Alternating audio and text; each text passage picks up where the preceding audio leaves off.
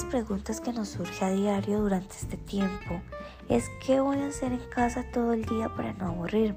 Sin embargo, hay muchas actividades que podemos realizar en casa para no aburrirnos. Una de ellas es leer un libro. Una de las metas que uno suele proponerse a principios de año es desarrollar el hábito de la lectura. Sin embargo, es lo primero que abandonamos. Aprovechemos este tiempo para leer ese libro que tanto nos llama la atención, sea una novela, un drama, un cuento, algo sobre desarrollo personal o algo sobre historia.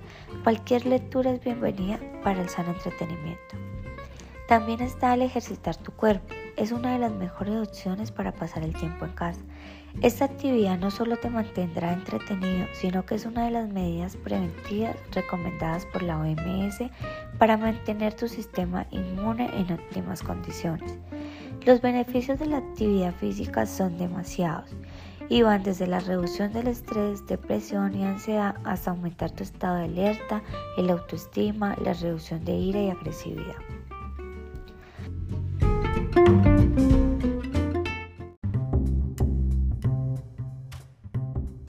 Por otro lado encontramos los juegos de mesa, que son aquellos juegos de destreza mental, que además de ser excelentes estimulantes del desarrollo cognitivo y mental en los niños, adolescentes y adultos, también nos ayuda a desarrollar paciencia y tolerancia a la frustración.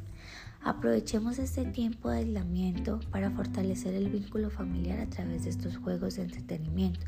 Algunos de estos juegos pueden ser el Jenga, el Monopolio, el Bingo, el Parqués y muchos juegos de estos más. Prepara alimentos saludables. En estos días de cuarentena no hay excusas para no preparar alimentos saludables en casa. Y con saludable no quiero decir solo ensaladas. Aprovechemos el internet y busquemos recetas divertidas, fáciles y saludables que podamos preparar en familia. También dejemos salir nuestra creatividad. Al no saber qué hacer en casa, la creatividad es tu mejor aliada. Permita que fluya.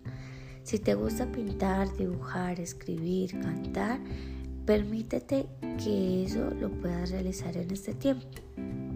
Por otro lado, también encontramos que siempre tenemos algo nuevo que aprender. No todos lo sabemos en este mundo, pero siempre hay algo que podemos aprender adicional a lo que ya sabemos.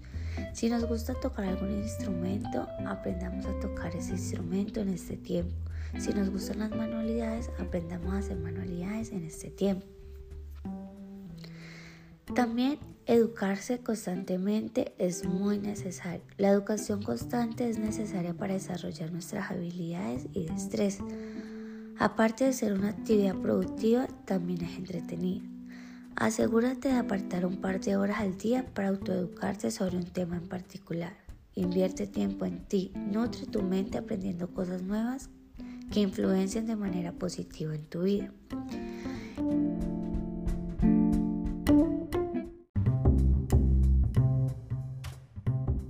Estas son algunas de las actividades que podemos realizar en casa para no aburrirnos durante todo este tiempo.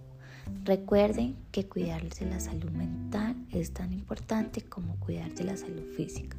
Espero que se encuentren muy bien y tengan feliz resto de día. Una de las preguntas que nos surge a diario durante este tiempo es ¿qué voy a hacer en casa todo el día para no aburrirme? Sin embargo, hay muchas actividades que podemos realizar en casa para no aburrirnos. Una de ellas es leer un libro. Una de las metas que uno suele proponerse a principios de año es desarrollar el hábito de la lectura. Sin embargo, es lo primero que abandonamos.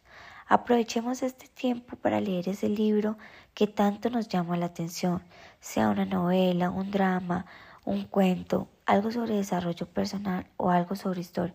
Cualquier lectura es bienvenida para el sano entretenimiento. También está el ejercitar tu cuerpo. Es una de las mejores opciones para pasar el tiempo en casa. Esta actividad no solo te mantendrá entretenido, sino que es una de las medidas preventivas recomendadas por la OMS para mantener tu sistema inmune en óptimas condiciones. Los beneficios de la actividad física son demasiados y van desde la reducción del estrés, depresión y ansiedad hasta aumentar tu estado de alerta, el autoestima, la reducción de ira y agresividad.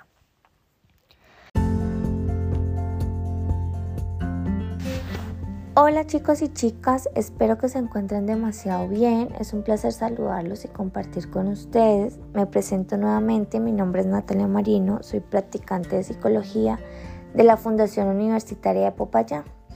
Estoy realizando actualmente mi práctica en el Colegio Liceo Nacional Alejandro de Humboldt y en esta ocasión quería compartirles sobre un tema que es muy importante para nuestro crecimiento personal no sé si alguna vez hayan escuchado sobre la inteligencia emocional. Esta es la habilidad que nos permite a nosotros como seres humanos identificar, expresar, comprender y transformar nuestras propias emociones y las de otras personas. Aparte que nos favorece en gran manera el establecimiento de relaciones sociales, ya que incluye la habilidad de compartir y entender lo que sienten los demás. La inteligencia emocional puede explicarse en función de cómo gestionas tus emociones y las de los demás. Existen cuatro ejes que nos eh, ayudan a comprender cómo funciona la inteligencia emocional. En nosotros dice que funciona la autoconciencia, que es la habilidad de reconocer e identificar las emociones en nosotros mismos y su origen y funciona el autocontrol, que es la capacidad de controlar los impulsos y retrasar la recompensa inmediata. En los demás funciona la empatía, que es la habilidad para conectar con las emociones y motivos de los demás, y las habilidades sociales, que es la capacidad de relacionarnos satisfactoriamente con los demás, gestionar conflictos, comunicarnos claramente e influir sobre las personas. También existen algunos tips, algunos pasos que nos ayudan a, mejorar esta habilidad. Entonces, eh, una de ellas es conservar un estado de calma a un bajo presión.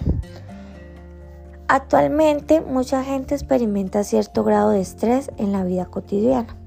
Las personas que se sienten continuamente alteradas y frustradas deben hacer frente a este problema intentando encontrar la calma. En segundo lugar está aceptar y enfrentar las emociones de tipo negativo. Es fundamental aprender a desarrollar la capacidad de gestionar las emociones negativas de manera eficaz para evitar que resulten perjudiciales. Pero ¿cómo lo logramos? Para ello hay que intentar reestructurar y cambiar el pensamiento, de manera que se consigan modificar las ideas negativas o pesimistas que uno tiene en una determinada situación. Esto no quiere decir que haya que evitar los estados de ánimo negativos, sino que hay que observarlos y, analizar la procedencia que tienen. De tercero está leer de forma adecuada las señales enviadas por los demás. Esta es una capacidad interpersonal y tiene que ver con saber percibir e interpretar de manera precisa las expresiones de las demás personas, ya sean verbales, físicas o emocionales. No malinterpretar lo que las personas de nuestro alrededor nos quieran decir. En cuarto lugar está eh, manifestar emociones íntimas en las relaciones personales. Para mantener vínculos estrechos y, y duraderos con otros, es importante aprender a expresar efectivamente las propias emociones íntimas y más personales. Ejemplo, como el amor, la ternura, el respeto, etc. Asimismo es necesario responder de forma adecuada cuando es el otro quien lo hace. Y en quinto lugar está la asertividad. La asertividad es la capacidad que nos permite manifestar abiertamente los pensamientos, ideas y opiniones respetando los derechos propios y los de los demás. Eh, esto incluye poder expresar eh, desacuerdo en ciertas circunstancias sin por eso caer en ser desagradable o agresivo o grosero. Ser asertivo es poder establecer prioridades y límites sin sentir culpabilidad.